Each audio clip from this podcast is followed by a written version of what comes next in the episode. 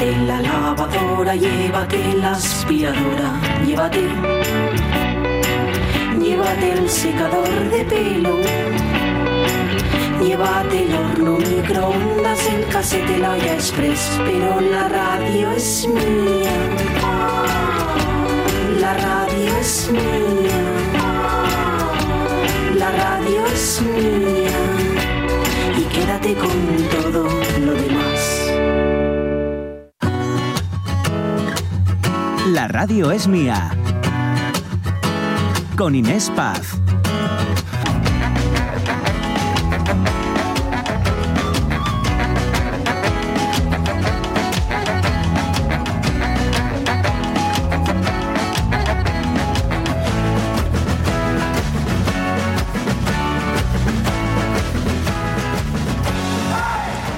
Y ocho minutos y hay que ver eh, lo que está dando de sí el tema del día, esta paradoja del pluriempleo aquí en España frente a esas 13 horas de jornada laboral en Grecia que hicieron que nos echáramos todos las manos a la cabeza y allí en Grecia que salieran a la calle a protestar contra esta reforma laboral que pisotea y mucho ¿no?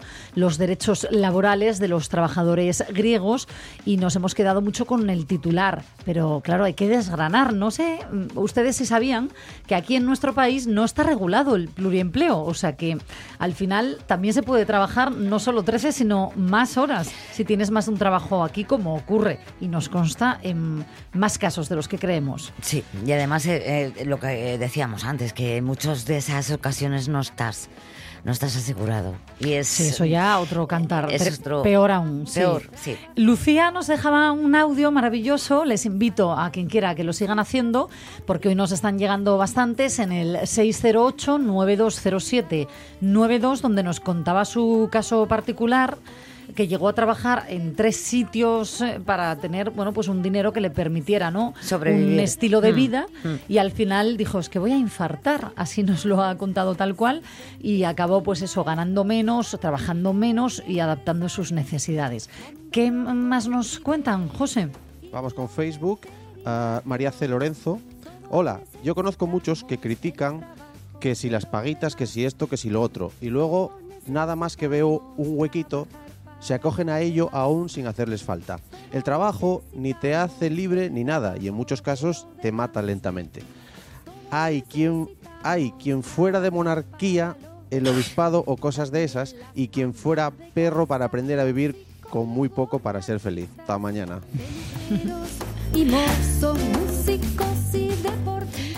En Instagram, Moni Mérez nos dice, eh, para esa jornada de cuatro días semana, creo que hace falta un cambio de mentalidad empresarial a nivel general. Actualmente vivimos casi sin desconexión, por lo que habría que asegurarse de que es real, teniendo en cuenta que la mayoría de empresas trabajan con jornadas de cinco o seis días semana. Creo que para que fuera efectivo se necesita que el cambio sea global y a nivel empresarial. Trabajar para los demás. Todos necesitamos el trabajo de los demás. Eh, Vamos con un audio, José. Sí, vamos a escuchar a Swanson.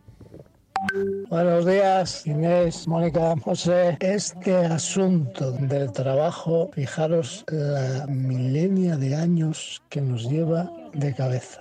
Lo de ocho horas para trabajar, ocho horas para descansar y ocho horas para, bueno, para hacer lo tuyo. Nos está quedando lejos. Y después todo está vamos a hablar claro, recua de economistas que no dan soluciones, pero solo dan datos. Y claro, los datos los dominan ellos, no el vulgar, el vulgo. Y quien los maneja y quien los posee son los bancos. Entonces, no sé, no sé. Está bien si trabajas 13 horas, como yo las trabajé, no 6 días, 7 días. O sea, 7 días sobre 7. Pero bueno, te pagaban en A y en B.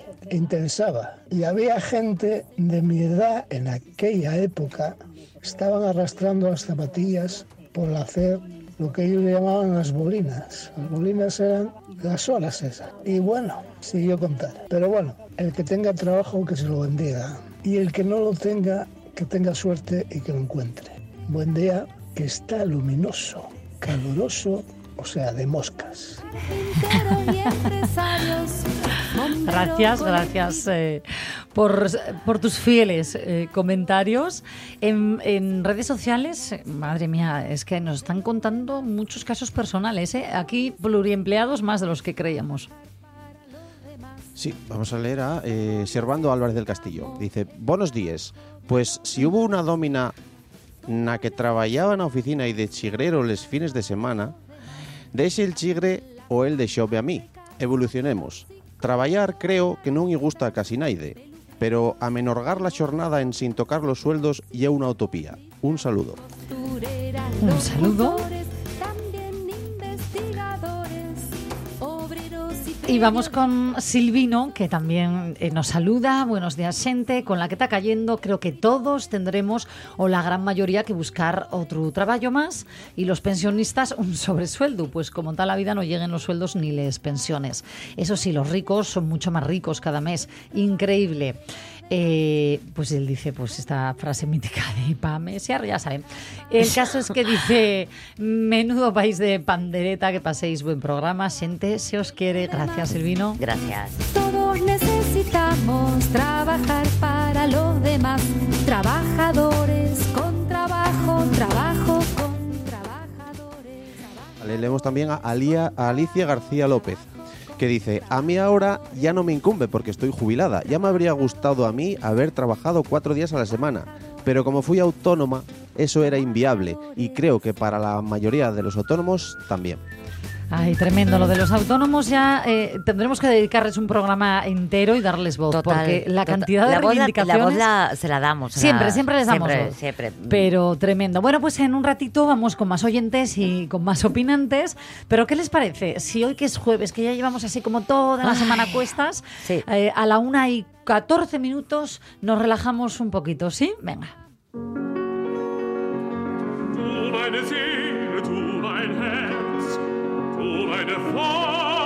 Voy a confesarles que este es uno de mis momentos preferidos de toda la semana, porque a esta hora, los jueves, llega Marta Teijido, pianista, repertorista, y gracias a ti, Marta, ¿qué tal? Buenos días. Hola, buenos días. Buenos días a todos. Hola. Bajamos la Eh, intensidad, gracias a ti, Marta. ¿Qué, qué falta hace? Sí, sí, sí, es verdad. Y porque además hoy traigo un programa que yo creo que no deberían de perderse los oyentes, sobre todo, bueno, todos, porque al fin y al cabo es en Gijón y es muy fácil desplazarse hasta allí. Y es el concierto inaugural de la Sociedad Filarmónica de Gijón.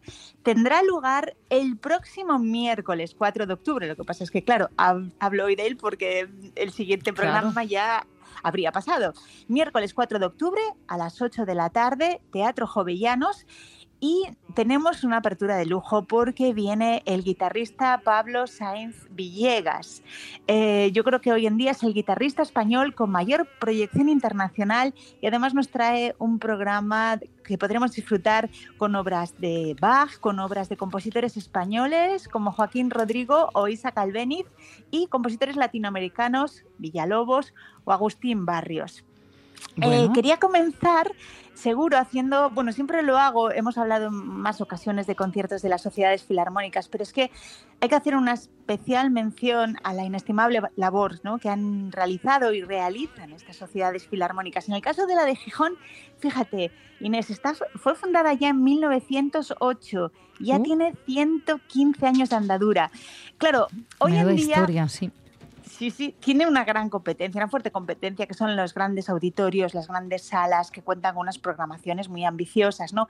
Pero es que en su origen era la forma, la única forma de que a estas ciudades pequeñas, eh, alejadas de grandes urbes como Madrid o como Barcelona, tuvieran la ocasión de disfrutar de intérpretes y compositores. ¿Y qué intérpretes? Eh, porque por Gijón ha pasado, como por la de Oviedo, Rubinstein, Pau Casals, Granados, Falla, Turina, Alicia de la Rocha, que hablábamos la semana pasada de ella. Fíjate, en Gijón se llegó a escuchar en los años 40 a la Orquesta Filarmónica de Berlín. Uy. Entonces, bueno, pues hoy en día pues intentan pues llamar la atención en el sentido de intentar que acudan más socios, Ah, las cuotas son muy realmente el precio es muy irrisorio porque en este caso la Sociedad Filarmónica nos va a ofrecer 16 conciertos esta temporada y además, aunque no se sea socio, se puede adquirir la entrada directamente en el teatro el mismo día. No es Vale. obligatorio. Eso era antiguamente, pero hoy en día ya no. Sí, ya están Eh, abiertas más al, al público, ¿no? No están... Eso es, intentando que pues que todo el mundo se anime, que a lo mejor Mm. pues no se comprometa un año completo, pero sí que acuda a los conciertos. Así que esta vez es un concierto de lujo Pablo Sainz Villegas. Y como comentaba, ¿quién es este guitarrista? Bueno, eh, para el mundo clásico es de sobra conocido, tiene nada más que 30 premios internacionales obtenidos, graba en exclusiva con el sello Sony Classical, eh, nació hace 46 años en Logroño, aunque reside en Nueva York y bueno, lo normal es verlo con las grandísimas y principales orquestas de todo el mundo o dando recitales. Sin embargo, en esta ocasión, pues nos viene a, a tocar a Gijón, con lo cual es una oportunidad.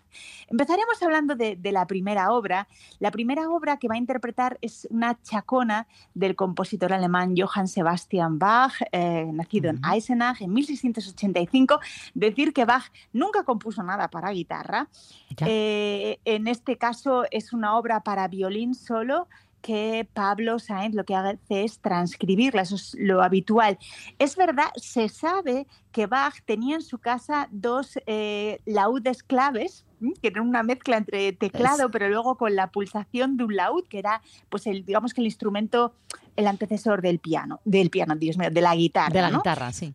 de la guitarra, eso es. Vamos a empezar escuchando esta chacona BWV 1004.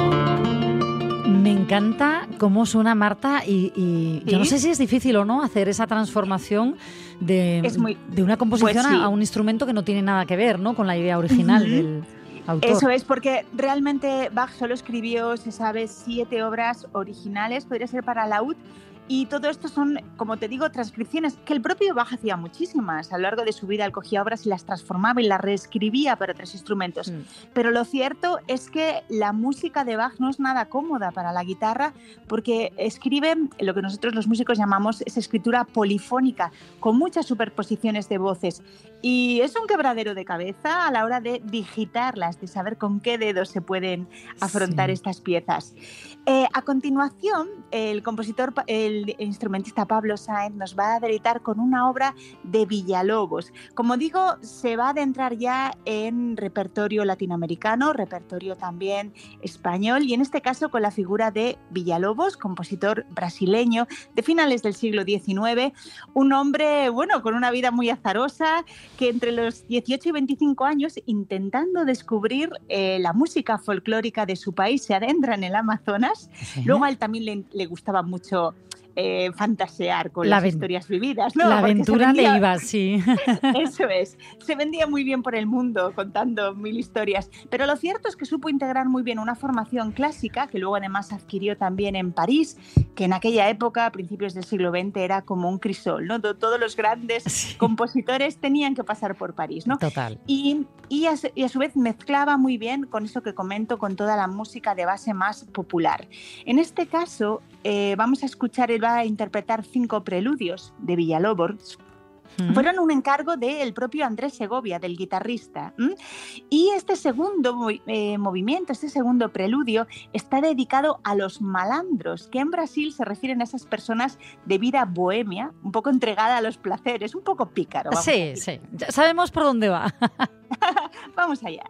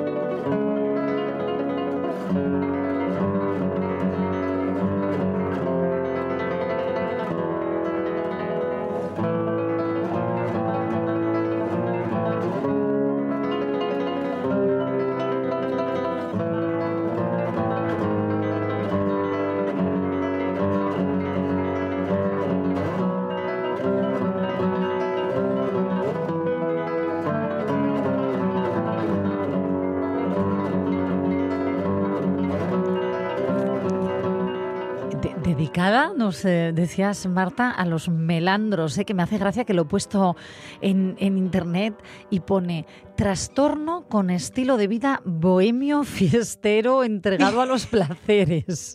Sí, sí, sí. Se nota un poco en la forma cadenciosa a veces de tocar, ¿no? Eh, va rápido y de repente se queda así como ondulante, ¿no? Da un poco esa imagen, un tanto eso, de una, la, la misma manera que se interpreta de una forma un poco ad libitum, ¿no? Como diríamos los músicos, o sea, un poco Sí. en esa in- reinterpretación de una vida bohemia.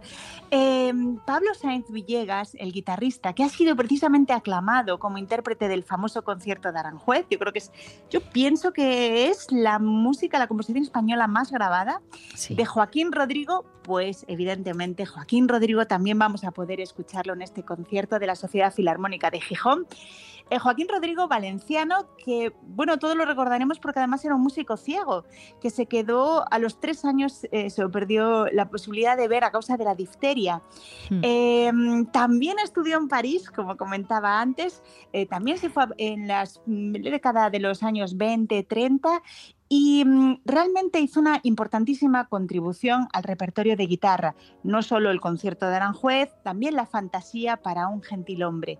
En este caso, lo que va a interpretar Pablo es la invocación y danza. Fue una obra escrita en homenaje a Manuel de Falla. A Manuel de Falla lo conoció en París, era 25 años mayor Falla que el propio Joaquín Rodrigo, pero siempre mantuvieron una correspondencia epistolar, siempre estuvieron muy unidos. Y comentar simplemente que Joaquín Rodrigo, que actuó en la Sociedad Filarmónica de Gijón en el año 1948, hizo hincapié en, el- en la importante labor que hacía precisamente la Sociedad de Gijón por ¿Ah, sí? apoyar la música española y los compositores e intérpretes de nuestro país. Vamos Qué a bueno. escuchar directamente esta danza de la invocación y danza.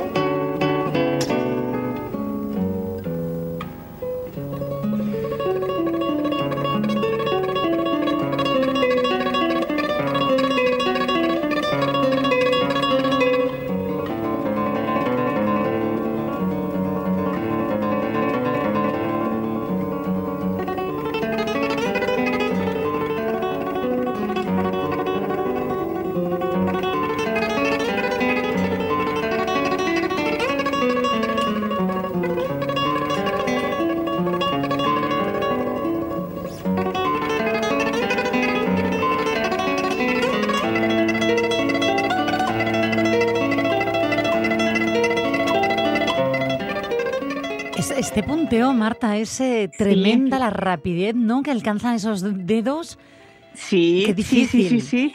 Y nos recordará mucho a una obra que luego la escucharemos para, para terminar. Ese recurso del punteo es muy habitual dentro de las composiciones guitarrísticas. Por cierto, el próximo compositor que va a interpretar ta- fue también un auténtico adelantado a su época y propuso nuevas eh, formas o técnicas de abordar la interpretación de la guitarra. Es el caso del creador y el intérprete paraguayo Agustín Pío Barrios, que nació en 1885 y al que le gustaba conocerse con el sobrenombre de Mangoré.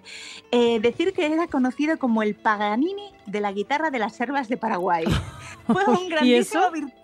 No sé, fue un grandísimo virtuoso, le gustaba salir vestido con ropaje indígena. Bueno, debía de ser toda una personalidad, era muy provocador, tocaba con cuerdas de metal cuando todavía se utilizaban de tripa y fue el primer guitarrista clásico en el mundo en empezar a, a realizar grabaciones profesionales. En concreto, sacó 30 discos, la primera de ellas en 1919, o sea, fue un- todo un auténtico adelantado. Em, de él vamos a escuchar una bellísima pieza que se llama Un sueño en la floresta. Comienza una bella melodía y también será interrumpida por un punteado.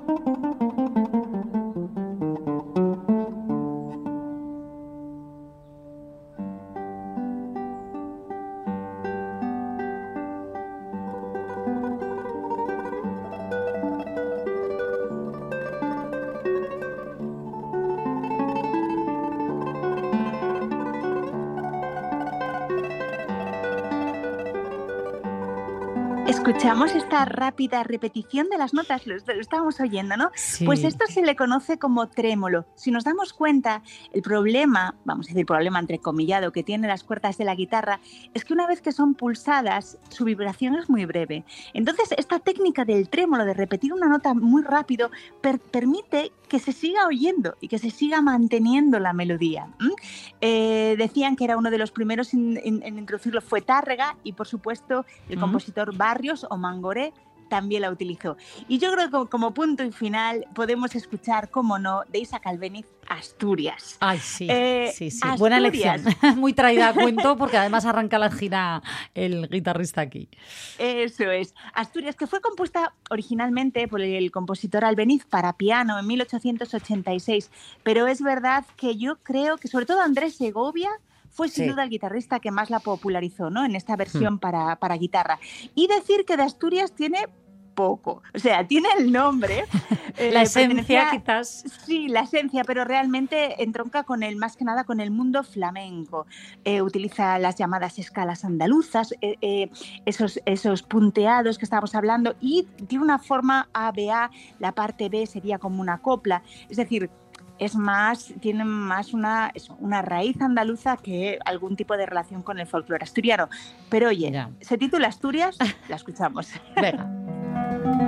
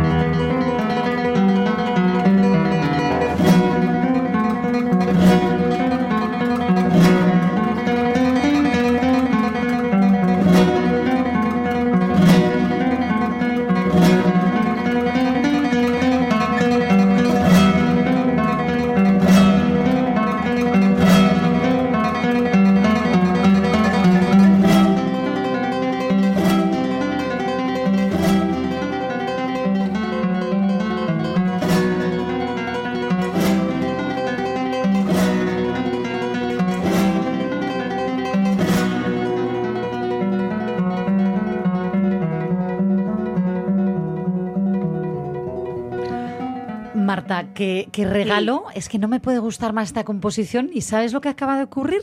Que, mm, eh, que- que me has llevado unos cuantos años atrás que yo Sí. intenté. A, a mí el instrumento que más me apasiona es la guitarra y siempre quise tocar una. Y entonces, con nueve años creo que tenía yo, eh, mi madre, Sí. eh, bueno, yo insistí tanto que dijo: Venga, vale, pesada, te vamos a llevar a clase. Claro y que sí. Fui con una mujer que me enseñó, o lo intentó al menos, em, esta canción. eh, Sí. Esta composición que de verdad que me retrotrajo totalmente a ese momento a punteo, pero es que era tan rápida, claro, ya lo que buscaba era Mover los, los dedos, bueno, claro que tú sí, muevas. que. Hombre, pero Eh, La verdad es que empezar por ahí es un poco la casa por el tejado, ¿eh? te diré que creo que fue la segunda o es, ¿eh? tercera. La primera fue clavelitos, luego fue con esta y ahí ya dije, bueno, vamos a, a por el rock ya o qué. La verdad es que no, no, de- esta de fácil no tiene nada. Es lo ¿Qué mismo va? que para los pianistas. ¿eh? Es una obra ya que tienes que tener bastante destreza técnica. Eh, bueno, eh, los oyentes que les apetezca escuchar esta música en vivo, el miércoles 4 de octubre, 8 de la tarde, Teatro Filarmónica, Pablo Saiz Villegas. Un auténtico lujo poder escucharlo aquí en, en Gijón. Totalmente, que además he visto que luego eh, sigue con esa gira y, Sí. y va a ir por, por todo el mundo, Suiza, etcétera, pero que lo tengamos aquí la semana que viene ya. Eh, pues oye, así más cerquita y con esta composición que tú crees que sonará, seguro, ¿no? Sí. Sí, sí, no, no, esta está puesta en el programa. Está puesta sí, en sí, el está indicada en el programa. sí, sí. Perfecto. Pues oye, Marta, un placer, un lujo, de verdad, tu selección de hoy. Muchas gracias. Feliz pues nos vemos semana. entonces la próxima semana. Claro que sí. O, eh, apuntado queda la cita del miércoles en el teatro y la del Eso jueves es. contigo aquí en la radio es mía. Muy bien, perfecto. Un Pues un abrazo a todos. Chao. Chao, hasta luego. Vamos a escuchar un poquito más de esta composición. ¿Se han quedado con ganas de más? ¿Sí? A- Aquí seguro.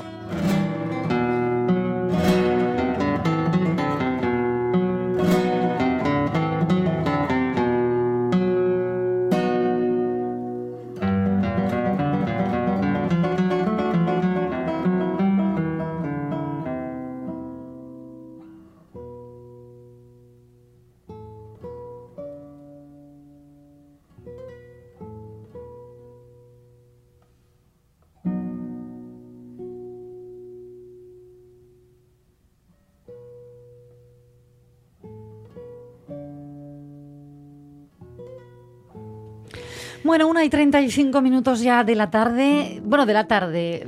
Hasta que no Del mediodía, comemos, del no, mediodía, no es ni tarde. sí. Es mañana. Y aquí los estómagos de momento están vacíos, no sé los Totalmente. suyos.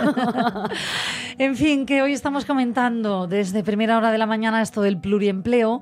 Me está sorprendiendo, no sé a ustedes, la cantidad de gente, Mónica, que nos está escribiendo con sus casos personales eso de Y pluriempleo. son duros, son duros en los casos personales porque la, la realidad eh, muchas veces eh, supera las leyes, y supera, supera la propia vida. Bueno, y sobre todo que cuando hemos hablado del pluriempleo lo hacemos porque nos hemos llevado las manos a la cabeza con la reforma laboral griega y ojo porque en España no se regula, no se regula el pluriempleo. Esta semana conocimos a un chaval de 22 años Mm. que se hizo famoso por un vídeo que colgó en redes sociales donde contaba su historia, eh, que por necesidades familiares, económicas, con 22 años tiene dos empleos, trabaja 13 horas al día para mantener el hogar, ¿no? Y es Tremendo, tremendo, es durísimo, Tremendo. pero es una realidad que no es el único. Y de hecho él lanzaba un mensaje a, a otros chavales que están como él. Y decíamos aquí, chavales y no tan chavales. Totalmente, totalmente. Bueno, vamos a enseguida a escuchar más eh, opiniones, más casos reales de nuestros oyentes y vamos también a hablar con ellos, con nuestros opinantes. Los opinantes. Para ello podemos hacerlo de diversas maneras. Podemos crear un diálogo y recrearlo con un amigo para Nerea García, ¿qué tal? Hola, buenos días. Muy buenos días. Nerea, tú estudias y trabajas cuando te dejan, ¿no? Sí, sí, sí, cuando me dejan. ¿Te dejan con frecuencia? Es decir, no sé en qué punto estás ahora, eh, trabajando, ¿no? Ahora no estoy trabajando, estoy estudiando y cuando hay oportunidad de, de trabajar en días no lectivos cuando no hay clase, pues lo aprovecho. Vale, ¿en qué trabajas? Soy monitora de ocio y tiempo libre. Vale, y tú de momento, claro, al estar estudiando, pues como tú bien dices, ¿no? Cuando tienes ese tiempo, pues sacas algo de dinero y demás. Exacto. Pero ¿cómo ves el panorama? Porque ¿cuántos años tienes tú, Nerea? 25. 25 años. Eh, Ha cambiado mucho a lo largo de los años. Escuchábamos un audio maravilloso de allá por el 71, un programa de televisión española que contaba el caso ¿no? de, de uno de los protagonistas de ese espacio que se llamaba A la Española y que era un pluriempleado. De hecho, mira, vamos a recordarlo. Somos latinos, sí señor. Y como buenos latinos, amamos locamente el trabajo. Queriendo aprovechar cada segundo de nuestra vida, hemos inventado otro plato muy a la española, el pluriempleo. Debido al pluriempleo, este señor es dentista a mediodía, disc jockey a media tarde, primer bailarín en el show del Lido a las 23 horas y astrólogo pasada la medianoche. Algunos domingos, como le sobra tiempo, vende parcelas a buen precio y hace prestigiosa crítica de todo. A la española. A la española, ¿a, a ti a qué te suena esto? ¿El qué? Nerea, ¿a ti- ¿tú cuando escuchas esto a qué te suena? Me refiero, Mm, porque Ah, venimos de una bueno, generación bastante normalizado. eh, normalizado. Fíjate. Sí. Eh, hay que tener más de un empleo ahora para poder llegar a fin de mes o, o es una suerte incluso ya tener uno. Exacto, es que ahora mismo te buscas la vida buscando dinero por donde sea o es imposible.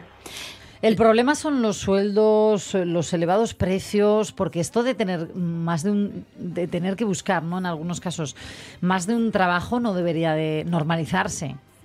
Exacto, pero bueno, y que al final lo que no es normal y es que de un sueldo que te puede sacar medianamente digno, eh, la mitad o más de la mitad sea solamente para pagarte el alquiler.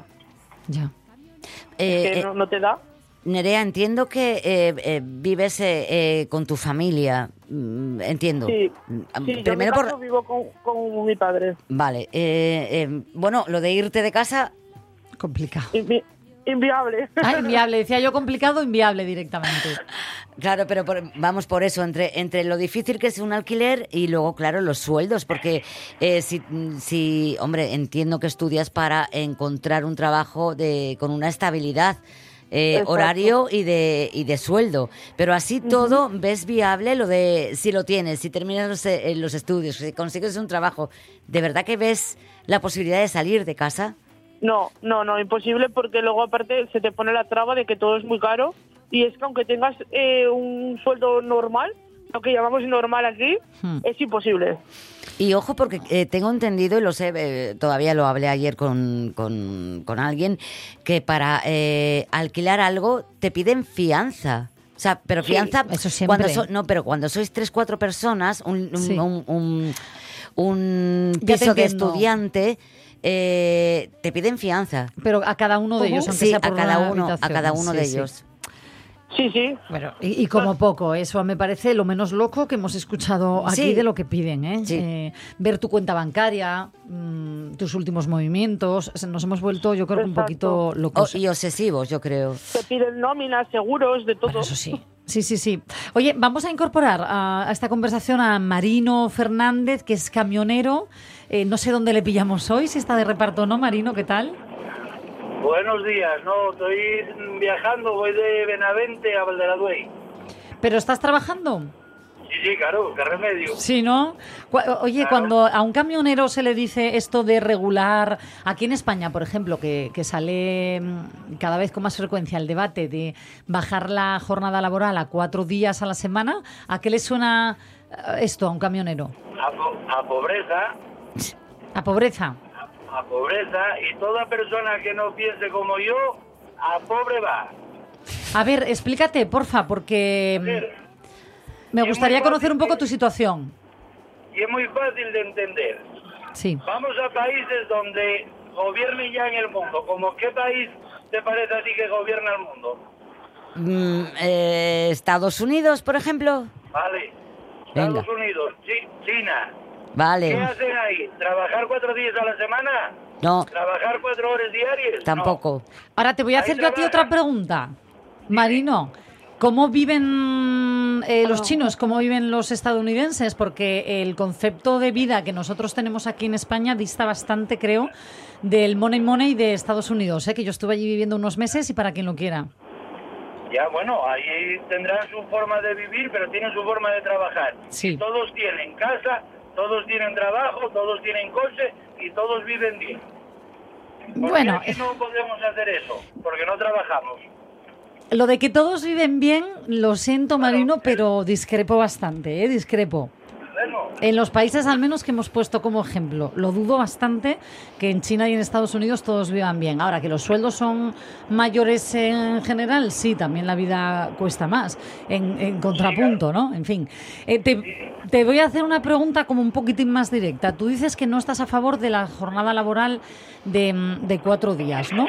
Pero ahora cuando hemos escuchado lo de Grecia, con la reforma que permite trabajar 13 horas al día, el pluriempleo y demás, nos hemos echado las manos a la cabeza. A los camioneros siempre eh, se os ha señalado como de sobrepasar las horas, incluso conduciendo, ¿no? Que legalmente se, se permite. Y, siempre se, se dice, ¿no? Desde el gremio, que es que no hay otra. Si queréis llegar a tiempo, a los repartos, y, y- y las cuentas no salen. Y ahora con el precio de la gasolina, imagino que peor aún. Pues sí, ahora mismo estamos peor que nunca. Y claro, tenemos que hacer milagros para llegar a los sitios y luego, claro, si nos pasamos trabajando, pues nos multan y no estamos hablando multas de 50 euros, ¿eh? Aquí son multas muy caras. ¿Tú tienes a gente trabajando para ti o trabajas eh, para otros? No, no, yo trabajo para mí, soy autónomo y Vale. no trabajo para otro, no. Claro, a un autónomo lo que escuchábamos hoy, eh, bueno, es que es muy difícil, ¿no? Hablar de trabajar menos, porque las cuentas es que siempre son muy difíciles para, para vuestro gremio. Claro, ahí está el problema. Entonces, la gente que va a trabajar y quiere que se reduzca el horario de trabajo tenía que ser un año autónomo y luego ya verás cómo no pensaba así. Nerea, escuchando a los autónomos en este país al menos, ¿no? Se quitan las ganas, ¿no? De trabajar por cuenta propia. Al final volvemos al modelo de por cuenta ajena, ¿o qué?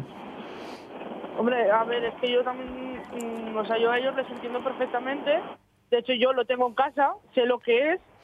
Y, y yo, yo personalmente siempre pienso que es una putada. Porque al final cuando tú trabajas para alguien, sabes que tienes ese sueldo y cuentas con ese sueldo. Cuando eres autónomo, no, porque entre que pagas una cosa, pagas la otra, es que no te da la vida.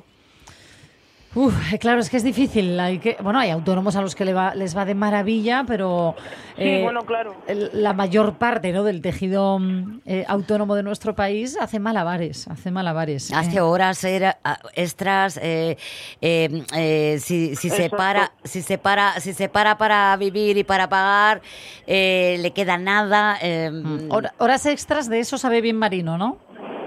Sí, gracias a Dios, calcula, yo tengo laborables 10 horas. En esas 10 horas déjenme estar 3 horas en disponibilidad y 2 horas en descanso. Trabajo todos los días 15 horas y veo negro para sobrevivir. Pa- para llegar a final de mes. Exacto. Uy, es que eh, es- esto sí que es una realidad, ¿no? Que hay que poner encima de la mesa como una persona trabajando tantísimas horas al día eh, ti- tiene que hacer malabares para llegar a final de mes. Tenemos un problema eh, eh, enorme, pero, pero está ahí desde hace mucho tiempo. Vamos a escuchar, si me permitís, porque mm, más oyentes nos han dejado sus testimonios en este teléfono que continúa abierto, el 608-9207-92 y también, bueno, pues por sumar voces y experiencias ¿no? a, a este tema de hoy. Buenos días. Bueno, esto del pluriempleo yo pienso que tiene dos vertientes. Una y la propiamente dicha del pluriempleo, que es trabajar en dos sitios o más, y la otra la de hacer más horas que la torre del campanario en un mismo puesto de trabajo. Las dos van a lo mismo, a hacer muchas horas para poder llevarse un sobresueldo a casa, eh, en detrimento de que, bueno, de la conciliación que brilla por su ausencia. Oh, qué tiempos aquellos en los que decían, va a venir el año 2000 y ya veréis, vamos a trabajar la mitad de tiempo porque va a estar todo mecanizado, las máquinas van a trabajar por nosotros. Sí, sí, sí, sí, sí. Buenos días. Bueno, esto del pluriempleo... Ay, le volvíamos a escuchar. Sí, sí, sí. Era. Nel.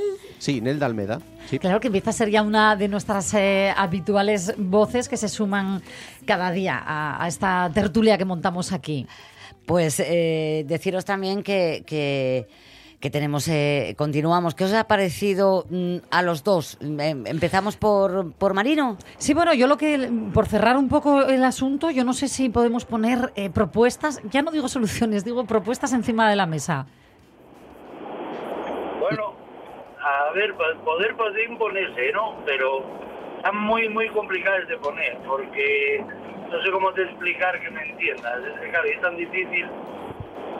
Inten- sé, es que- Inténtalo. Eh, ¿Cómo harías tú para, para cambiar? eh, bueno, en o este qué caso. necesitas? En este caso, en este caso, en tu, en tu profesión, en tu oficio, lo que estás haciendo ahora, las horas que nos cuentas, ¿qué harías tú para cambiar en el sector de- del- del transporte, de, de los transportistas, de los camioneros?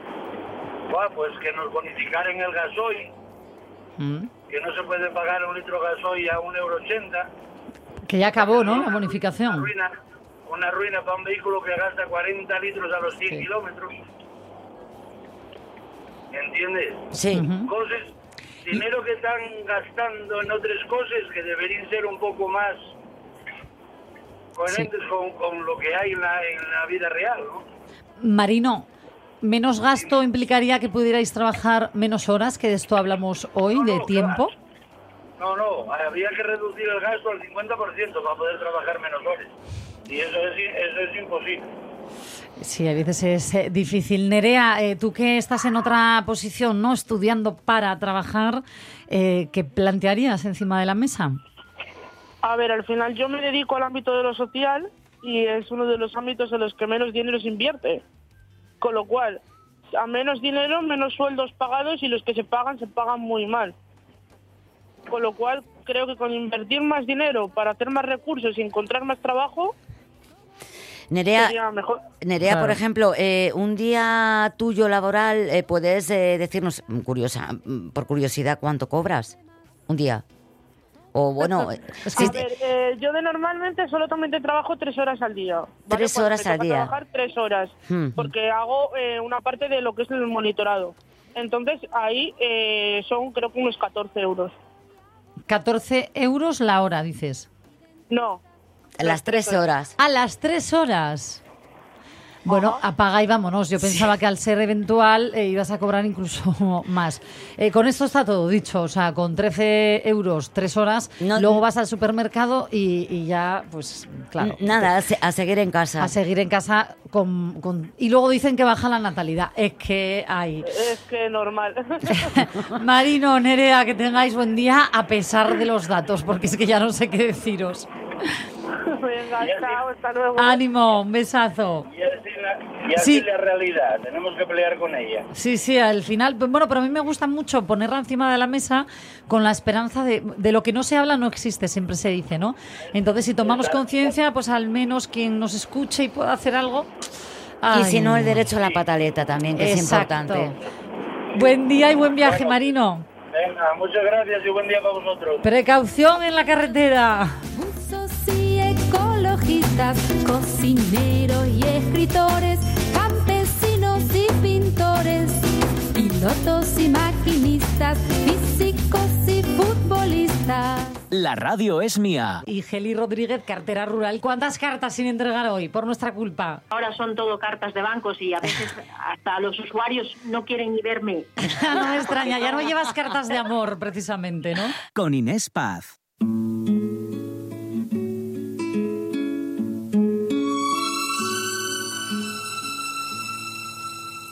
Uno se cree. Vamos a relajarnos un poco con Sí, Serrat de fondo y esta maravilla de, de canción que vamos a escuchar un poco. Nos la pide en nuestro siguiente Por supuesto. y último invitado de hoy, ¿no?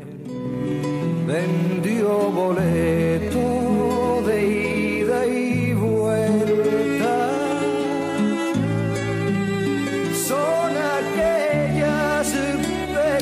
¿Quién pide esta maravilla de canción? Bueno, pues es una persona que, ya te digo todo, con esta, aquellas pequeñas cosas de Serrat, eh, le implica mucho porque es profesor. Pero aparte de ser profesor en un colegio de aquí, de Oviedo, es fotógrafo y nada más y nada menos que de aves. Fotógrafo de aves, qué maravilla, yo creo que de profesión. Eh, De todo, de, porque para e- él es profesor de primaria, intenta inculcar el amor por la naturaleza, para mí ya tiene un 10 como profesor, y también decirte que es eh, socio fundador y presidente de AFONAS, la Sociedad de Fotógrafos de la Naturaleza de Asturias. Y no saben qué fotos. Qué, qué, qué pena que, en este caso sí voy a decir, qué pena que esto ahora mismo sea radio y no tele para que las vean, pero no se preocupen porque se las vamos a acercar. Eh, preparen el imaginario, a ver si nos ayuda pues el autor de las mismas, Mario Suárez Porras. ¿Qué tal? Buenos días. Hola, buenos días. Y muy bien. Todavía en el cole, acabando aquí los últimos minutos. Ay, bueno, como Sí, nosotros, sí. eh, con los últimos minutos hasta las 2 de la tarde queríamos saludarte. Oye, darte lo primero la, la enhorabuena, porque mm, eh, esta semana creo se hicieron ya públicos los premios eh, más prestigiosos ¿no? de, de aves del mundo. Eh, 23.000 imágenes se presentaron y has obtenido oye, un premio súper importante, atención, una mención de honor que no sé qué significa esto al final, ¿no? De cara a la publicación. Sí, pues estoy muy contento porque este año de nuevo estoy ahí, como digo yo, sigo en la que está ola con el Ver Fotógrafos de GIS, ¿no? que son el concurso, festival más importante de aves, se, se falla en Inglaterra, que para los ingleses las aves es, vamos, las aves para los ingleses son, es lo máximo, ¿no? Y, y tenía que ser en Inglaterra por ese motivo, ¿no?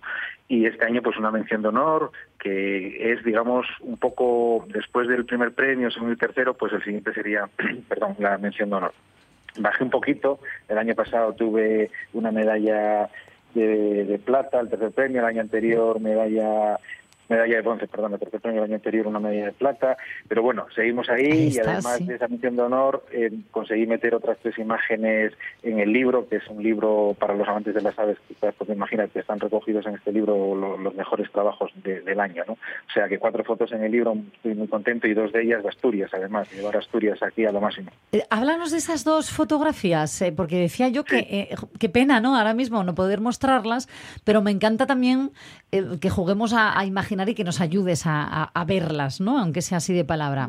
Yo, yo lo que intento siempre es buscar una visión o un punto artístico en la fotografía en general en la naturaleza, aunque sobre todo en las aves, que son mi pasión y que las llevo trabajando 20 años, entonces siempre pues buscar pues algo distinto, que es por lo que se me reconoce a mí, ¿no? Pues buscar un encuadre distinto, como una foto que aparece siempre en mi perfil de un frailecillo que me me hizo ahí un poco famosilla hace unos años, Sí. o intentar buscar esas luces, esas atmósferas, esos contraluces, las claves altas, las claves bajas, eh, jugar mucho con el entorno, eh, bus- buscar el minimalismo, hacer fotos en una palabra definitiva, eh, o sea, distintas de aves y que cuando las veas, pues que y las veas una vez y otra vez y otra vez, pues que te, si- te sigan gustando, te sigan llamando la atención.